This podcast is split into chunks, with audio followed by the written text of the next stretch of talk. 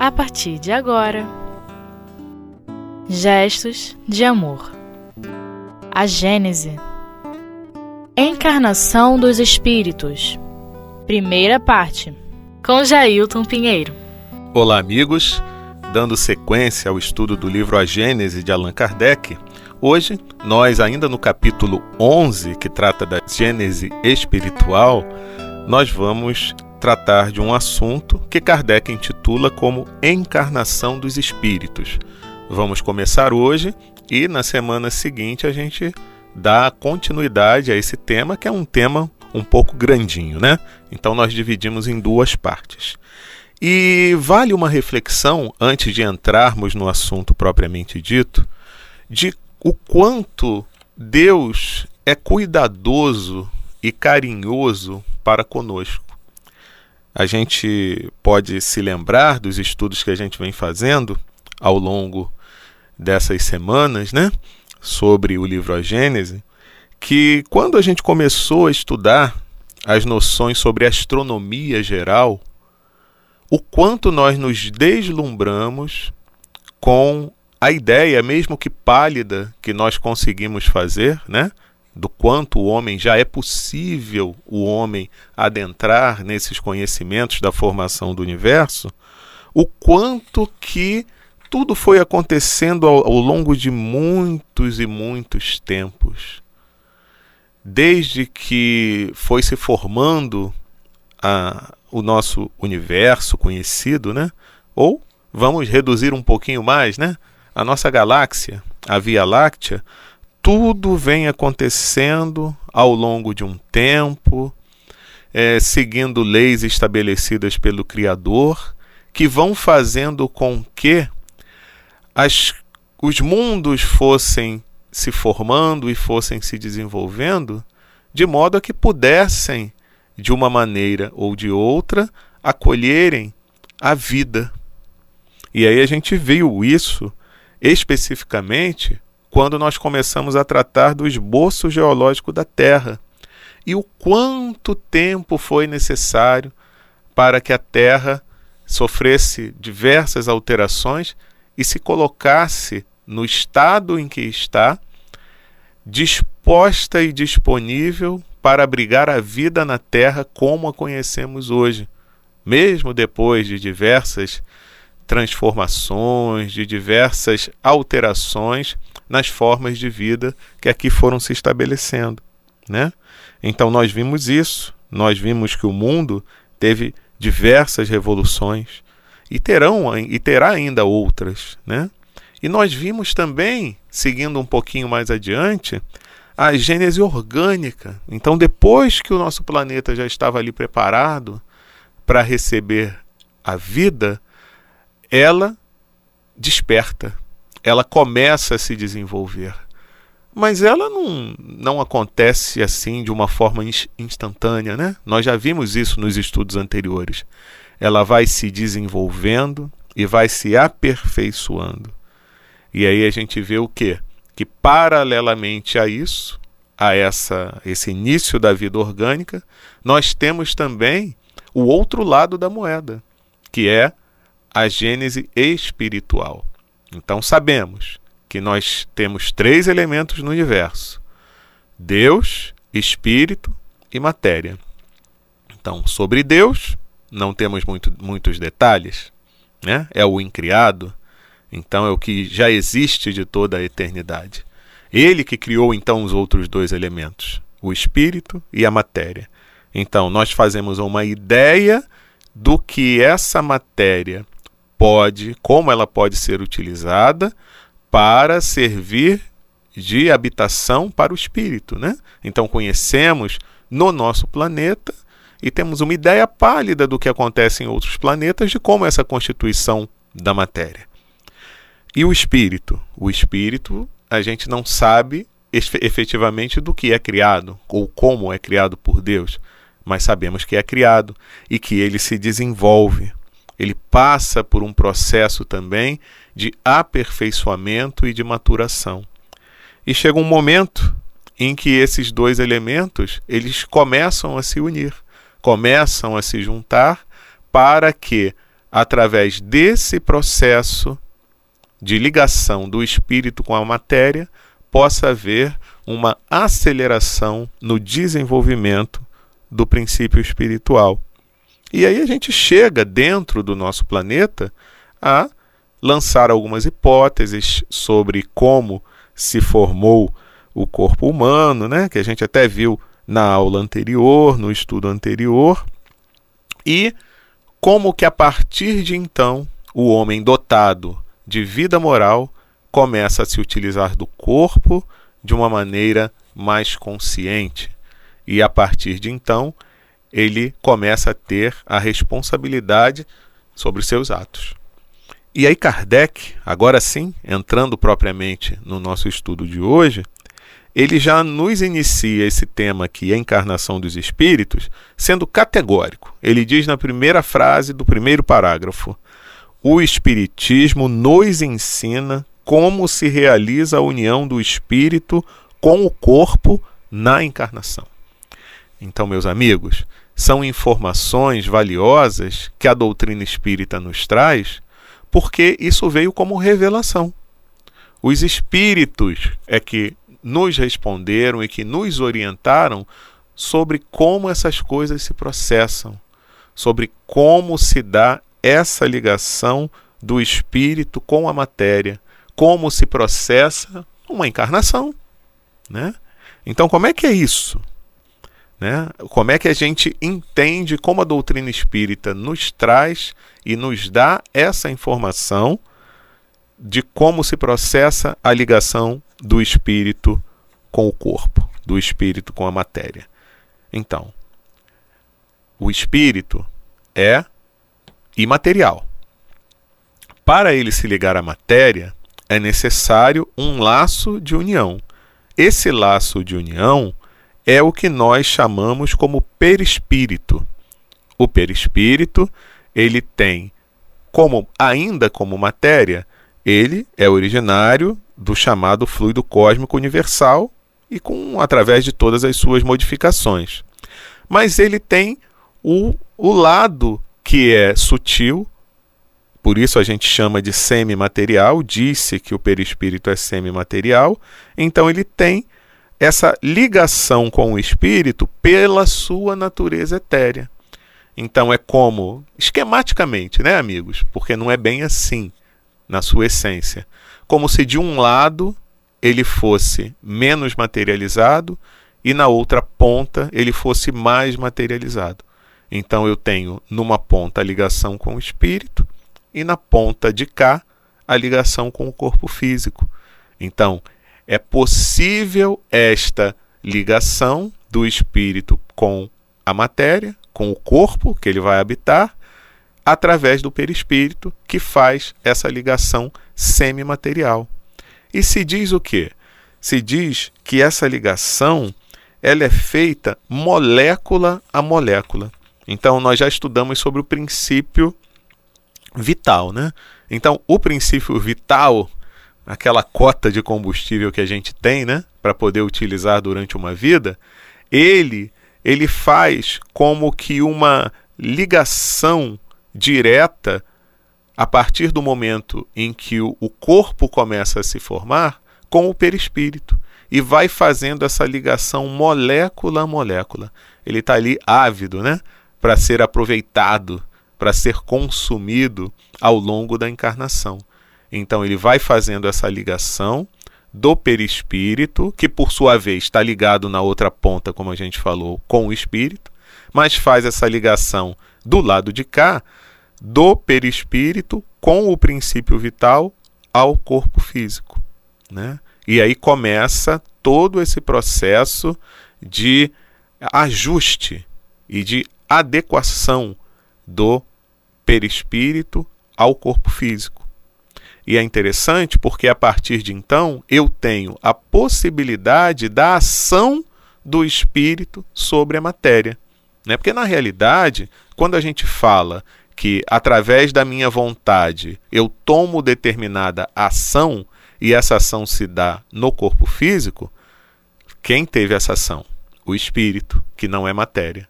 mas como ela pode, pode ser exercida e como ela pode ser exercida no corpo físico? Através da transmissão dessa vontade via perispírito. E aí eu tenho como ter essa ação sendo consolidada. E da mesma forma, eu tenho também a repercussão de todas as coisas que acontecem no corpo físico para o espírito, né? ou seja, uma via de mão dupla através do perispírito também. E essa repercussão se dá do lado do espírito. Muito interessante, não é? Pois é. Mas agora a gente precisa fazer uma pausa para o intervalo. E daqui a pouquinho a gente retoma o nosso estudo.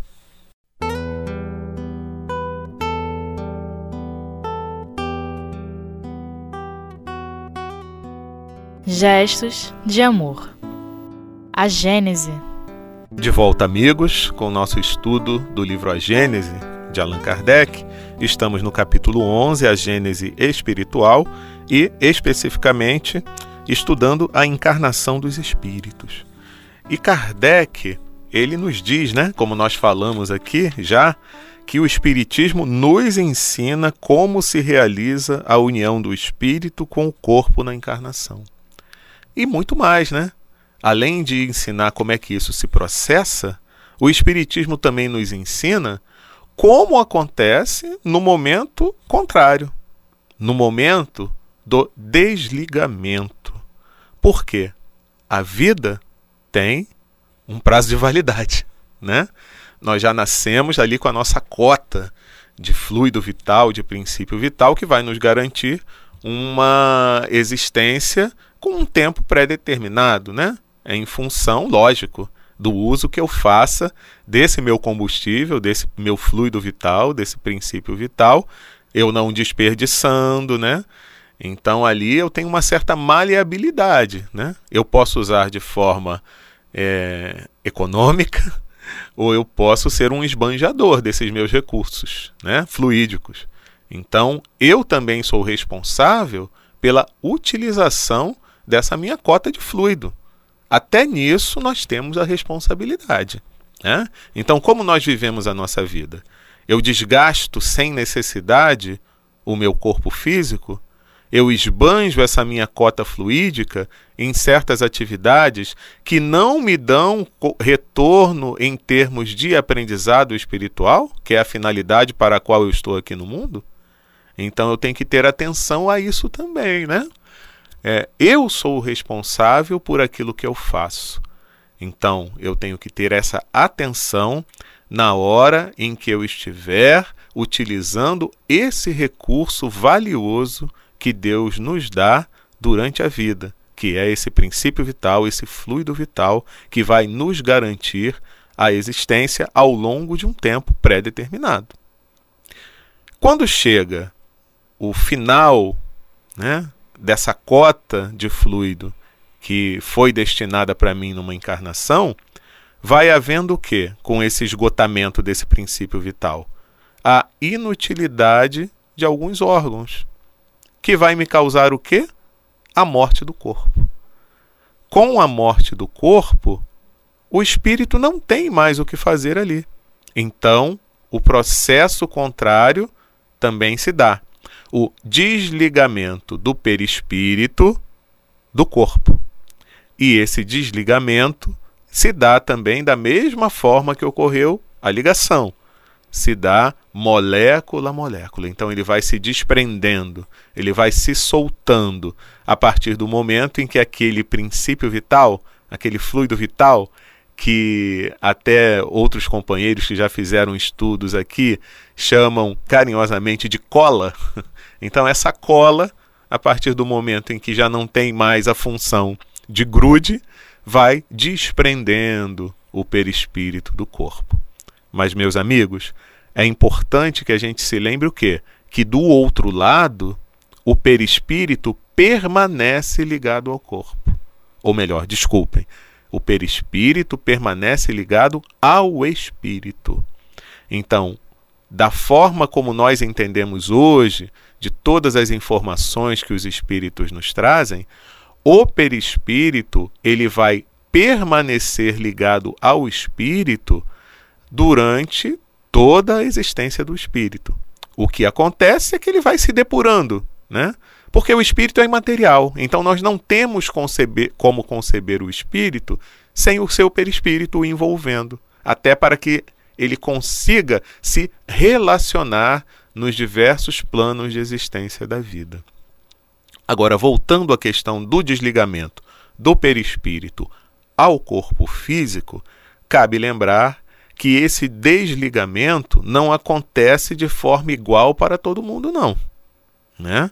Então, é, aquela, aquele velho caso, e a gente remete todo mundo ao livro Céu e Inferno, para vocês lerem sobre, é, lá na segunda parte, a questão da passagem, né, o passamento, e todos os exemplos que Kardec traz de diversos espíritos que dão as informações de como foi esse passamento em cada caso.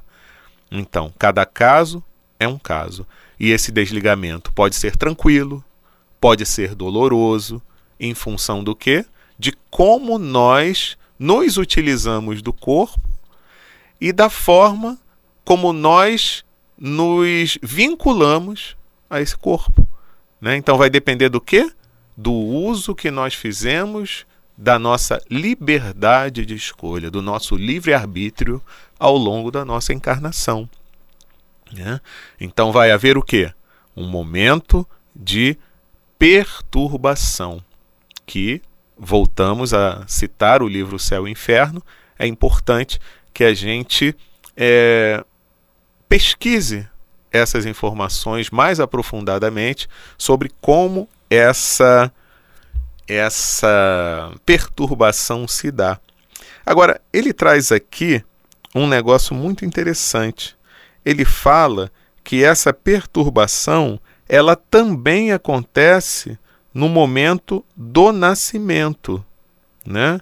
Então, uma vez que o espírito é capturado, né? É, ele usa essa expressão Kardec pelo laço fluídico, é, o espírito vai perdendo a consciência de si mesmo no momento em que inicia o processo da encarnação.